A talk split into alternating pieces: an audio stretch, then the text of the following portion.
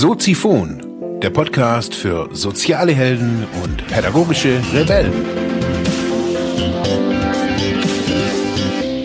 Herzlich willkommen, meine lieben Zuhörer bei Soziphon, dem Sozialarbeiter-Podcast. Mein Name ist Mark Hummer und ich freue mich, dass du wieder eingeschaltet hast. Thema der heutigen Episode ist Sozialunternehmerferien in einem nicht sicheren Herkunftsland.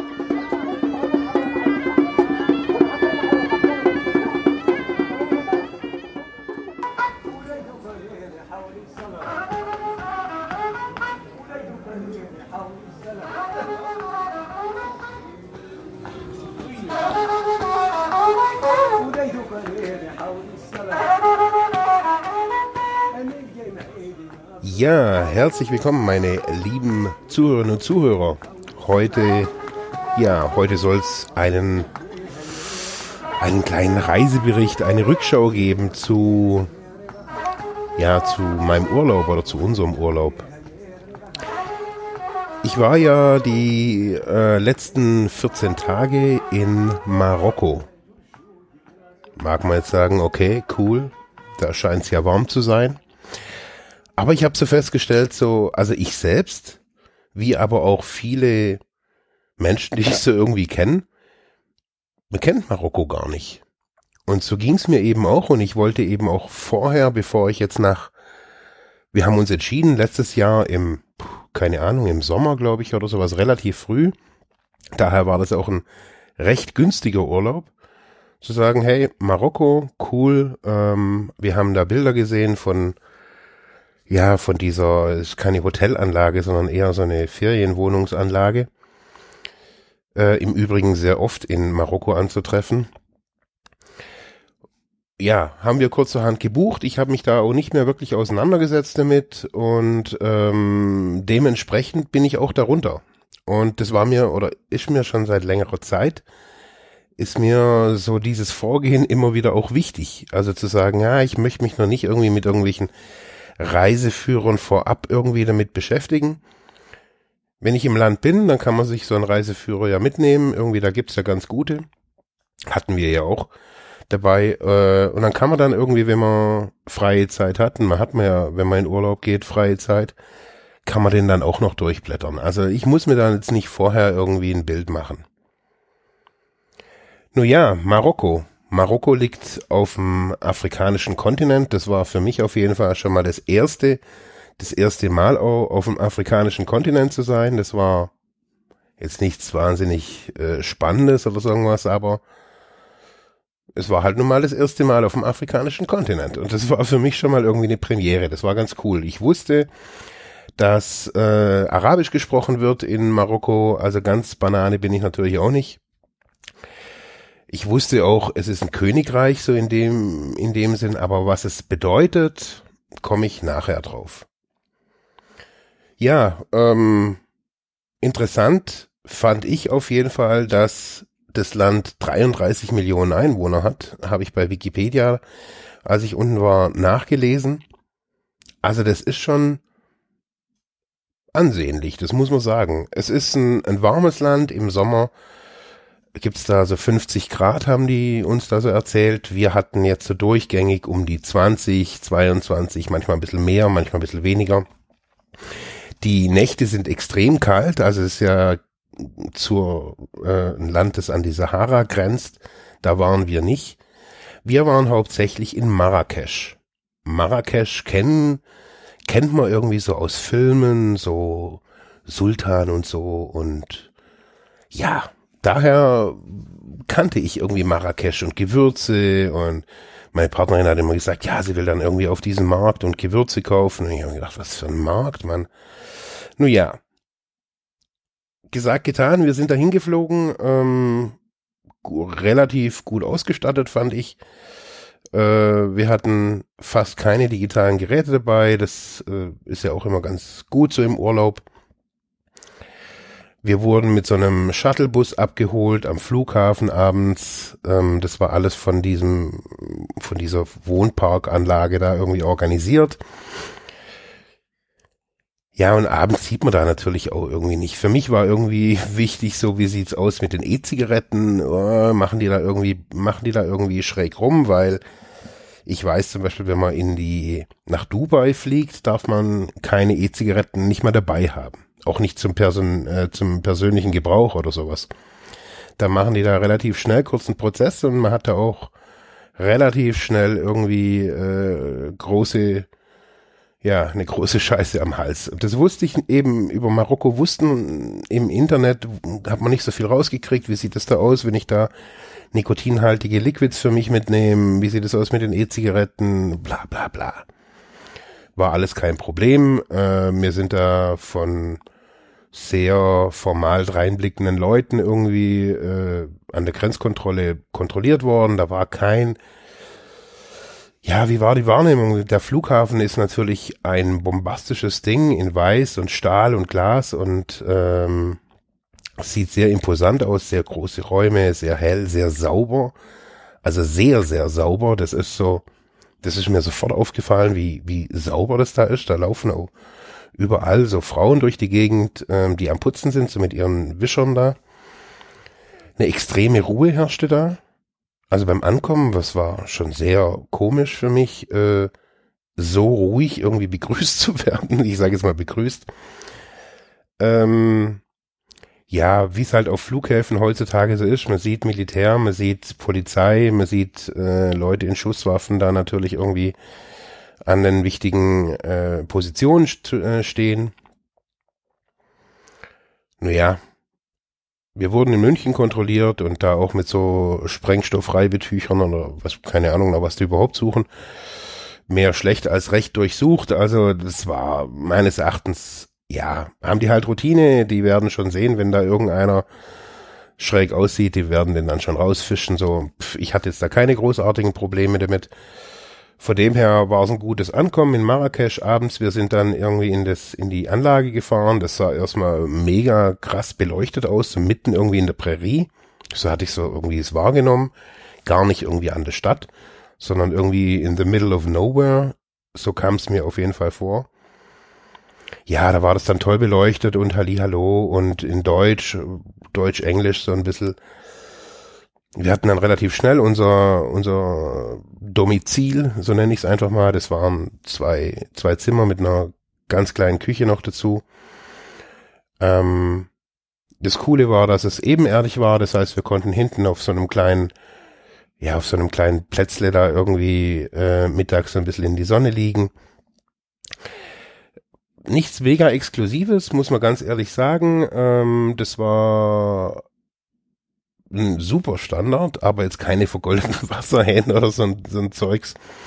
Es war ein cooler Urlaub und ich habe dann so ähm, so gemerkt, okay, äh, der Standard ist so schon echt cool, also schon irgendwie europäisch in den in den in der Wohnanlage.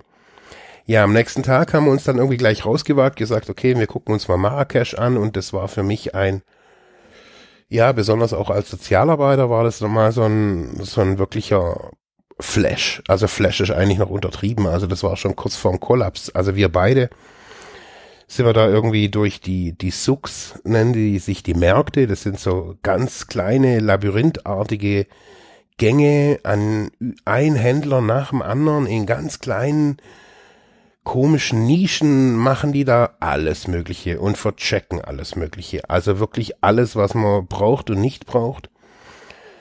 Von Essen, von äh, Spiegeln, Toilettenpapier, Handys, alles. Also wirklich alles kriegt man da.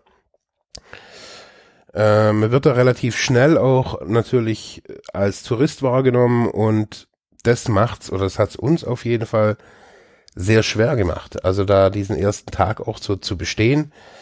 Man wird, also ich habe mich dann irgendwann mal irgendwie, hat uns da irgend so ein Typ dann irgendwie mitgenommen und ja, guckt, äh, hier geht's lang, hier geht's lang und wir wussten halt irgendwie, wir hatten keinen blassen Schimmer. Wir hatten umgerechnet 30 Euro dabei, da haben wir gedacht, okay, wir wollen jetzt bloß mal gucken. Ja, und wegen jedem Scheiß wollten die dann irgendwie von uns Geld, weil sie uns gesagt haben, hier geht's links lang, hier geht's rechts lang. Das ging mir dann irgendwann echt auf den Zeiger. Fand ich äußerst penetrant und für mich auch als erster Tag sehr, sehr abstoßend. Also irgendwie permanent irgendwie als, ja, als, als Kuh gesehen zu werden. Äh, es fand, also ja, fand ich echt sehr nervig. Ich habe das dann auch nochmal in dem Reisebegleiter oder in dem Reiseführer oder von, wo wir dabei hatten, nachgelesen, dass es auch von den Marokkanern selbst als nicht gut wahrgenommen wird. Diese sehr, sehr penetrant aufdringlichen Händler. Dazu ist es, dass dieses Labyrinth, man muss sich das vorstellen, ungefähr so wie eine, äh, wie so eine Bahnunterführung von der Größe her und dann links und rechts sind da Leute und Händler und zwischendrin fahren Mopeds und Fahrräder und Touristen und Eselskarren. Das ganze Zeugs ist so halb überdacht, das heißt, die Abgase bleiben da ständig stehen.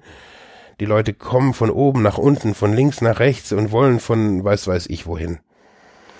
Und in diesem ganzen Gewirr verliert man sich, verliert man natürlich sehr schnell die Orientierung. Man kann sich dann teilweise noch so ein bisschen an der großen Moschee, an dem großen Turm orientieren.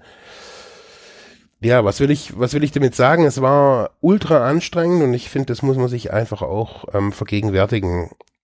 Dazu, und, und darum habe ich das ja auch so in dem, in dem Titel so geschrieben, ja, kann man irgendwie, oder habe ich so gemerkt, man kann so irgendwie als, als Sozialarbeiter seine Brille da ja auch nicht ablegen. Und man sieht, unter was für widrigen Bedingungen die Menschen da irgendwie arbeiten, Kinder Tempo, Tempopackungen für ein paar Cent ver verkaufen, Affen irgendwie gehalten werden, äh, Touristen mit irgendwelchen Berbern und Schlangen und Kamelhäute, die gerade irgendwie frisch abgezogen wurden.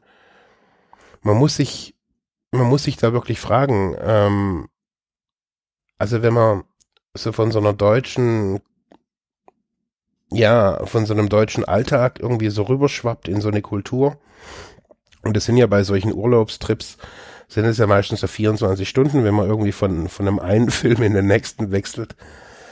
Ähm, so nehme ich das auf jeden Fall mal wahr. Und ähm, ja, Marrakesch ist eine, eine, eine heiße Nummer. Man sieht wirklich, ich sage jetzt nicht, man sieht brutales Elend, das ist nicht so, dass man jetzt da irgendwie die Leute verhungern sieht. Aber man sieht einfach so, dass sich die Leute mit ihrem Lebensalltag, also was ihr Lebensalltag ist und wo, ich sage jetzt mal, wo die auch natürlich auch finanziell stehen, wie, was die für, für Nippes da verkaufen müssen, für, für Scheißdreck irgendwie an den Mann bringen. Man sieht da, ja, Leute, die mit ihren ja mit ihren Selfie-Sticks da irgendwie einen Euro oder ein paar Euro verdienen wollen. Ja, und ich habe mich dann irgendwie so gefragt nach diesem Tag, also wir haben da erstmal Pause gebraucht und lagen dann erstmal irgendwie einen Tag, ja, bloß im Garten und haben da irgendwie mal, äh, mussten da erstmal runterkommen. Und ich habe mir gedacht, okay, ich muss mir da erstmal irgendwie ein bisschen was anlesen, was ist denn da irgendwie Sache in dem Land? Und wie sieht's da auch irgendwie ökonomisch aus? Und ähm, es war dann ganz interessant, ich habe gedacht, okay, wer ist denn hier der König? Also ich wusste ja irgendwie nicht, nicht wirklich was. Und ähm, König von Marokko, naja, also man sieht ihn ja irgendwie auch nicht täglich in den Medien, also bei in den gängigen. Und da unten, und das, das kann man schon am ersten Tag, man kann das schon am Flughafen erkennen, dass die, dass der König überall präsent ist. Überall sind Bilderrahmen, Aufsteller, mit seinem Foto. Mit seinem oder einem Foto der Familie oder wenn man ein bisschen weiter rausfährt, auch irgendwie bei so älteren Leuten irgendwie mal guckt. Da ist dann auch noch der Vater. Ich dachte, okay, was, wer ist denn das und was, was, was macht denn der? Wie wird man denn da irgendwie König? Was wir rausgefunden haben, in, in Marokko gibt es nur zwei verschiedene Namen, die Könige haben dürfen. Entweder sie heißen Hassan oder sie heißen Mohammed. Anders darf ein König in Marokko nicht heißen. Ganz interessant. Zurück geht äh, die, Gesch die Geschlechterlinie natürlich auf äh, den Propheten Mohammed, worauf sie sich auch berufen. Ja, König Mohammed Sechste ähm, ist seit 99, also 1999 König. Da ist sein Vater gestorben. Er war Kronprinz und wurde somit irgendwie über Nacht dann zum König. Im Volksmund kann man so sagen, und das nimmt man da auch wirklich permanent wahr, ist er so der, der König der Armen. Er startet sehr oder hat sehr viele oder startet wahrscheinlich immer noch sehr viele Programme, ähm, also so Sozialprojekte, Gesundheitsprojekte, äh, alles Mögliche. Also äh, Bauprojekte. Also wenn man so ein bisschen so an den Rand von Marrakesch fährt, ähm, das sieht man so normal, wenn man so Touri-mäßig unterwegs ist, nicht so.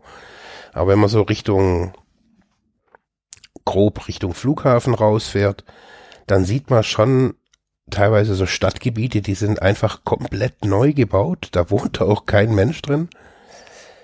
Das haben die halt einfach mal irgendwie so aus dem Boden gestampft.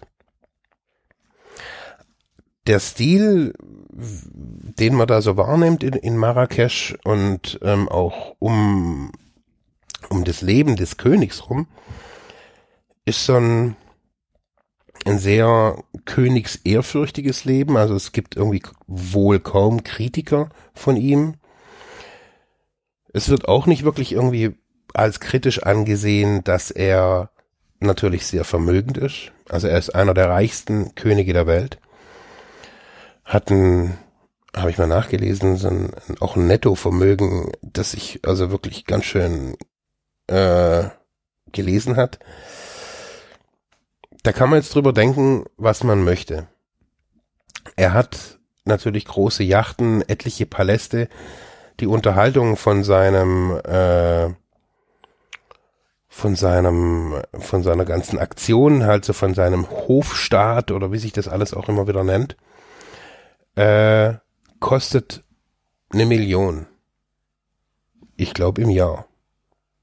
Ich glaube eine Million kostet das ganze Ding das ist natürlich schon irgendwie, das sind natürlich schon, schon Gelder, wo man sagen muss, okay, was, was, äh, woher kommt das ganze Geld? Und leben tut das Land natürlich zum großen Teil von Tourismus. Ähm, man kann sehen, dass es auch auf den Straßen reiche Menschen gibt, sehr, sehr reiche wohl auch. Man sieht sehr viele, ja, sehr arme Menschen, die da irgendwie mit ihren Eselskarren durch die Gegend laufen und äh, man sieht aber auch wiederum die dicken Luxuskarossen. Also man sieht da irgendwie so ein bisschen beides. Ja, was macht Mohammed der Sechste da diesbezüglich? Er ja, handelt auf jeden Fall mal immer wieder äh, gute Verträge mit der deutschen Bundesregierung aus, das muss man sagen. Also die Deutschen sind da unten in ganz vielen Akt äh, Sachen wohl sehr aktiv haben wir jetzt auch von einem unserer Guides so mitgekriegt. Also die deutsche Entwicklungshilfe ist sehr stark äh, in Marokko äh, integriert, dann aber auch viele Bauprojekte, die unter natürlich marokkanischer Herrschaft dann quasi irgendwie vonstatten gehen, aber auch immer wieder deutsche Ingenieure und so weiter darunter bringen. Es gab auch von einem, von einem, von einer, von einer Zeit, so einen Ruf des marokkanischen Königs an die Marokkaner, die im Ausland leben, wieder zurückzukommen, sich ihrer Wurzeln bewusst zu machen und zu sagen, hey, helft uns irgendwie beim Aufbau, flüchtet nicht einfach irgendwie irgendwo in ein anderes Land, äh, sondern helft, äh, das Land aufzubauen. Es war ganz interessant, weil einer dieser Guides ähm, ist in Deutschland, hat in Deutschland studiert, hat er irgendwie Medien irgendwas studiert, ähm, ist mittlerweile Regisseur und arbeitet da auch mit den marokkanischen Filmemachern da so ein bisschen zusammen, macht so Dokus hauptsächlich, also Dokumentationen hauptsächlich. Ähm, ja, der hat uns sehr vieles von dem Land erzählt, ist natürlich auch ein sehr stolzer Mann und äh, Familie da unten und alles toll. Er hat gesagt, hey, man muss sich klar machen, das Land ist im, im Umbruch, im Aufbau, in, ähm, ja, auch im Wachstum und oftmals sind halt Veränderungen nicht schnell umsetzbar. Das war da ganz interessant, äh, das auch mal so zu hören, weil man denkt ja immer, hey, wir hier in Deutschland, wir sind ja irgendwie, ja, wir sind ja irgendwie ziemlich reich. Bei uns so will ja oder so sollte man ja irgendwie leben, denken ja ganz viele. Wenn man denkt, äh, von, wenn man vom Bruttoinlandsprodukt mal ausgeht, da sind, da liegt Deutschland, ähm, was, ich schaue gerade nach, Ja, ähm, ah ja, da liegt Marokko, liegt auf Platz 124 und Deutschland auf Platz 18. Wenn man mal sich den, den ganz normalen BIP anguckt, den gucken sich ja viele an, da kann man es wieder sagen, ah, welchen BIP guckt er sich denn an? Ich schaue mir ganz normal die Liste des Bruttoinlandsprodukts pro Kopf an. Also Deutschland auf Platz 18 und ja, Marokko sehr weit abgeschieden, ganz hinten. Jetzt muss man sagen, okay, jetzt könnte natürlich dieser König, könnte sein ganzes Privatvermögen, seine Milliarden, könnte da irgendwie reinstecken und dann wäre alles gut. Aber das funktioniert so ja nicht. Äh, und da bin ich auch erst drauf gekommen, als, die, als ich mir mal so die ganzen wirtschaftlichen Verflechtungen angeguckt habe, die der König, denn, wo der König denn überall so beteiligt ist.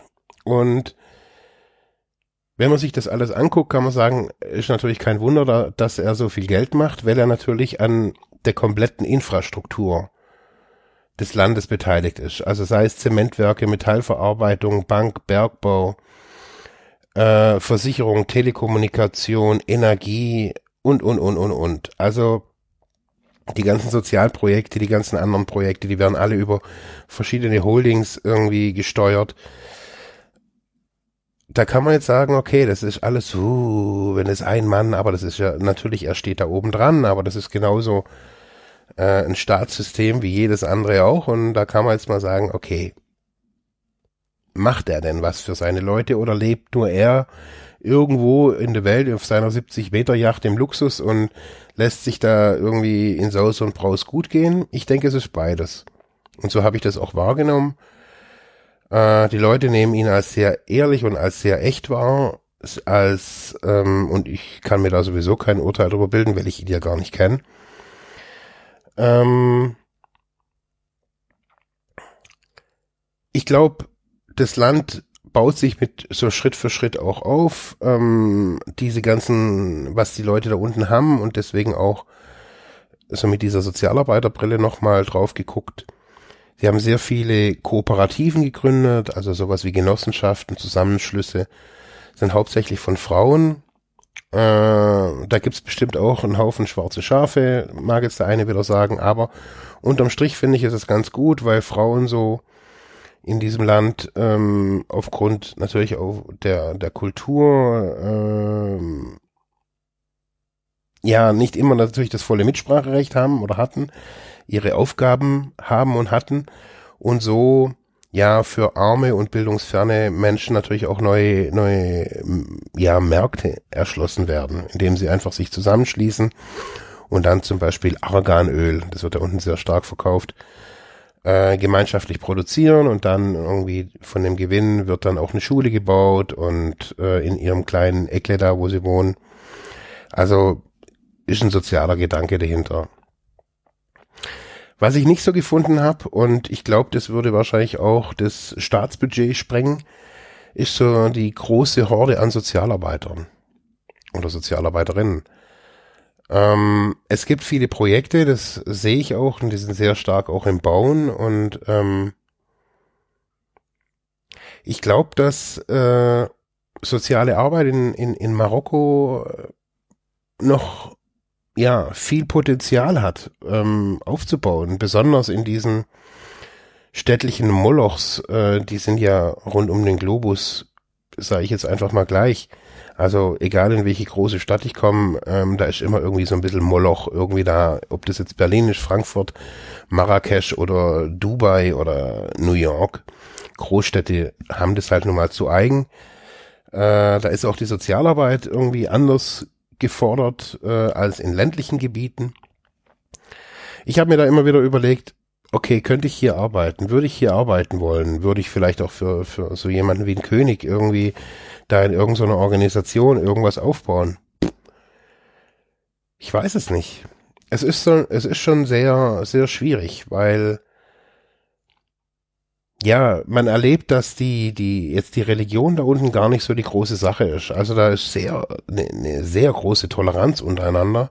Also es gibt äh, natürlich Muslime mit ihren Moscheen, es gibt immer wieder auch mal jüdische Gebiete, Christen. Also das ist da irgendwie sehr, mm, ich habe es als sehr tolerant wahrgenommen. Es gibt natürlich sehr viel oder fast nur verschleierte Frauen, oder sehr viel verschleierte Frauen, junge manchmal nicht. Aber es gibt natürlich an, überall an den Ecken irgendwie knien dann irgendwie die Leute da und beten gen Mekka.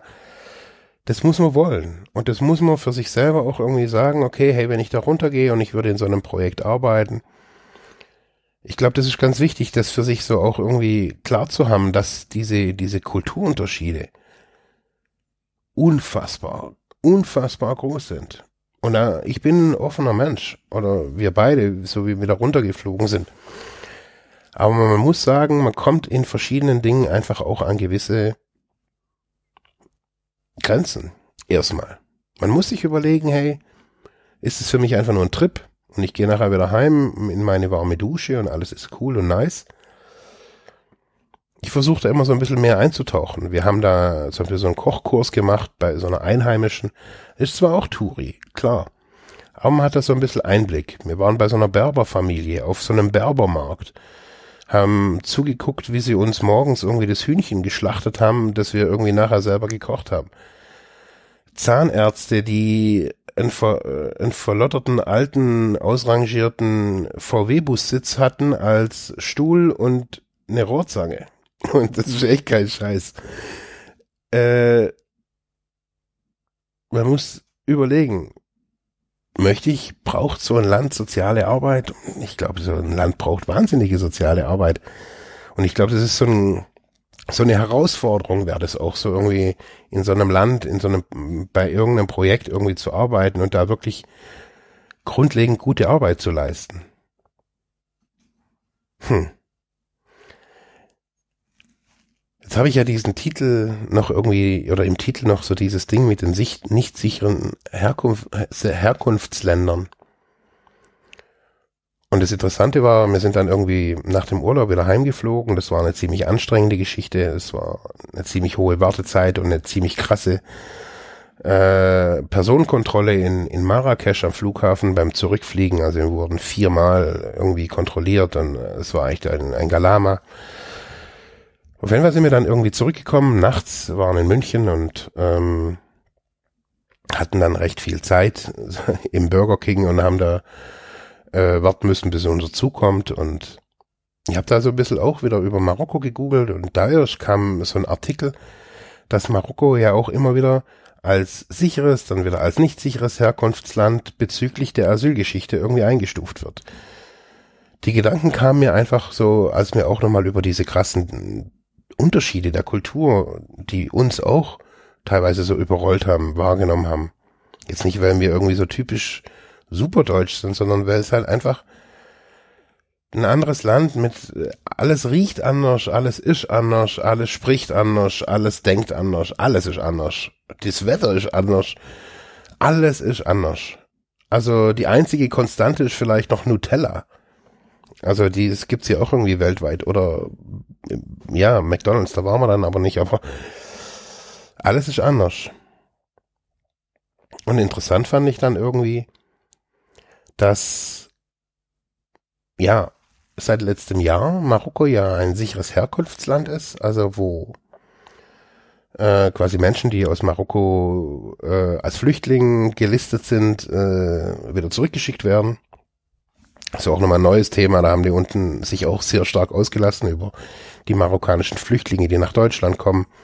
Das sind eigentlich gar keine richtigen Marokkaner, äh, das sind eigentlich nur so die Gesetzlosen, äh, so werden die da auf jeden Fall unten auch wahrgenommen. Also die, mit denen will man nichts zu tun haben, mit den Leuten, die aus Marokko hierher kommen. Das ist ganz, ganz verrückt. Na, auf jeden Fall war ich dann beim Auswärtigen Amt äh, am Sonntagabend äh, auf der Internetseite und habe danach gelesen. Und auf jeden Fall steht da, dass bis auf weiteres wird von Reisen in entlegene Gebiete der Sahara, insbesondere in den Grenzregionen in Algerien, Mauretanien und jenseits befestigter Straßen eindringlich abgeraten. Für Staatsangehörige westlicher Staaten besteht ein erhöhtes Anschlags- und Entführungsrisiko. Das Interessante daran ist so, dass man da immer wieder so, ich habe so das Gefühl, ich sage es nicht mit, mit, mit zweierlei Maß misst. Also für uns ist es wohl, also oben steht, Marokko ist ein politisch stabiles und äh, mit guter touristischer und sicherheitspolitischer Infrastruktur das muss man auch sagen. Man sieht da unten nun überall Polizei. Polizei, Militär, Polizei, Militär. An jeder Straßenecke, an jeder Kreuzung, an jeder, überall stehen Polizisten. Das ist schon echt verrückt, wie viel Polizisten da stehen und überall. Und doch ist es so ein Grenzland. Es ist irgendwie so ein, man weiß es irgendwie nicht, was man mit Marokko da irgendwie machen soll. Die Bundeskanzlerin trifft sich immer wieder mit dem König von Marokko. Die Klimakonferenz ist da unten in Marrakesch. Hm. Es ist schwierig. Und ich finde, es ist schwierig, besonders wenn wir heute und hier in unserem Land auch darüber reden, wie die Menschen hierher kommen. Wir können uns das gar nicht, oftmals gar nicht vorstellen, wenn wir einfach nur auf so einem, die Bilder vielleicht von so einem Urlaubstrip her kennen. Aber wenn man sich die Weite da unten auch so anguckt, die Wüste oder die, die Sahara, die, die, die, die, die Steppegebiete, da wo wir so ein bisschen waren, da, ich kann, ich konnte mich da lang, manchmal echt in die Leute reinversetzen. Wir sind irgendwann mal, irgendwann mal um so eine Ecke gebogen. Auch in, in einer anderen Stadt, in Essaouira, das ist so eine Hafenstadt. Und da saßen so ein paar kleine Jungs am Kartenspielen. Ich hatte, ich wollte erst ein Foto machen, aber gedacht, nee, das ist irgendwie, das war ein mega geiles Bild gewesen, aber ich habe die da so spielen lassen, habe denen so von weitem zugeguckt und gedacht, was wird aus den Jungs hier? Was passiert mit denen? Kriegen die Bildung? Kriegen sie keine Bildung? Flüchten die auch irgendwann mal hierher und ja, ich sag, hey, die Leute wollen wir nicht. In diesem Zug bin ich so auf diese, auf einen weiteren Index ge gestoßen. Hab da mal so geguckt, woran orientieren wir uns eigentlich immer wieder auch so? Und an wem oder wer ist denn so das Ideal? Und gestoßen bin ich auf äh, den Index für menschliche Entwicklung. Ganz interessant habe ich bisher so in dem Sinne noch gar nicht irgendwie angeguckt und da sind Australien und Norwegen, also Norwegen auf Platz eins, Australien auf Platz zwei, Platz drei Schweiz, Niederlande, bla bla bla, sechs Deutschland. Und da ist ganz hinten, und zwar sogar unter der Kategorie äh, geringe menschliche, mittlere menschliche Entwicklung, ist Marokko auf Platz 129. Ich meine, wir haben 198 Länder in unserem, äh, auf unserer Erde. Das muss man sich immer vergegenwärtigen. Da steht statistisch gesehen auf jeden Fall Marokko. Diesen Index kann man auch wiederum zerpflücken und sagen, ah, der bezieht und das und jenes nicht ein, aber es ist halt so ein Indikator, da kann man mal gucken. Jetzt woran orientieren wir uns? An skandinavischen Ländern sehr stark natürlich. Das heißt, die westliche Welt, so wie wir sie so kennen hier in Deutschland, das ist das, das Nonplusultra. Für uns gibt's eigentlich bloß noch, ja, dahin zu streben, wo die Norweger sind oder die Australier. Dann ist es wohl scheinbar irgendwie gut oder ich verstehe es irgendwie gar nicht. Also wenn wir so wie, also Deutschland steht noch einen Rang unter den Vereinigten Staaten, beide irgendwie mit einem absteigenden Pfeil. Äh, Niederlande und Schweiz auf Platz drei und vier. Also das heißt, was müssen wir uns von denen abgucken? Längere Schulsysteme, andere, äh, die einen werden gesünder, die anderen haben mehr Bildung. Ich finde, es ist schwierig. Besonders wenn wir irgendwie, wenn Menschen hierher kommen und sagen, hey, wir, wir sagen, hey, wir wollen irgendwie Obergrenzen, wir wollen dies und jenes und ich kann es jetzt nur für Marokko sagen. Wir sollten in diese Länder mal gehen. Wir müssen jetzt nicht unbedingt nach Syrien fliegen oder nach Aleppo und durch die Straßen laufen. Für mich war schon ein Schritt nach Marokko fast ausreichend, um zu merken, dass ich hier in Deutschland, hier in meinem Arbeitsfeld, hier in meinem Lebensumfeld noch viel, viel mehr Toleranz brauche. Ich für mich noch viel mehr Toleranz brauche. Und Wissen über diese Menschen, die, was, die bewegt. Um mir überhaupt irgendeine Meinung bilden zu können. Weil bisher beurteilen wir die Menschen nach unseren Kriterien und das ist einfach nicht fair. Die Menschen kommen hierher in unser, in unser Sozialsystem, haben, wir sind irgendwann mal Sozialarbeiter für die Und wir bewerten sie nach unseren Kriterien. Das ist schwierig. Es ist wirklich schwierig, weil diese Menschen haben diese Kriterien weder jemals gehört, noch erst recht nicht verstanden. Das sind keine Wilden oder nur potenzielle Bart, äh, barttragende Attentäter. Die leben einfach anders. Nicht zurückgebliebener und auch nicht fortschrittlicher, die leben einfach anders. Die haben andere Werte in ihrem Leben gefunden. Die haben zwar auch alle Handys und Smartphones und Satelliten äh, Schnickschnack, sogar noch eine bessere Breitbandanbindung, äh, mobile Breitbandanbindung als wir hier in Deutschland. Das ist total verrückt. Wir sind gefragt, neu Toleranz zu üben, neu mehr, ja, Werte, multikulturelle Werte auch in unser Leben zu bringen. Weil das sind Herausforderungen für uns persönlich, ob wir jetzt mit Flüchtlingen arbeiten oder nicht, ist vollkommen unwichtig da dabei. Die Welt ist, ja, gefüllt mit acht Milliarden Menschen und alle sind irgendwie gleich und doch unterschiedlich. Und ja. Ich habe neulich erst, bevor ich gefahren bin, oder bevor wir geflogen sind, habe ich den Satz gelesen, die gefährlichste Weltanschauung ist von den Menschen, die die Welt nie angeschaut haben. In diesem Sinne, schönen Tag euch noch.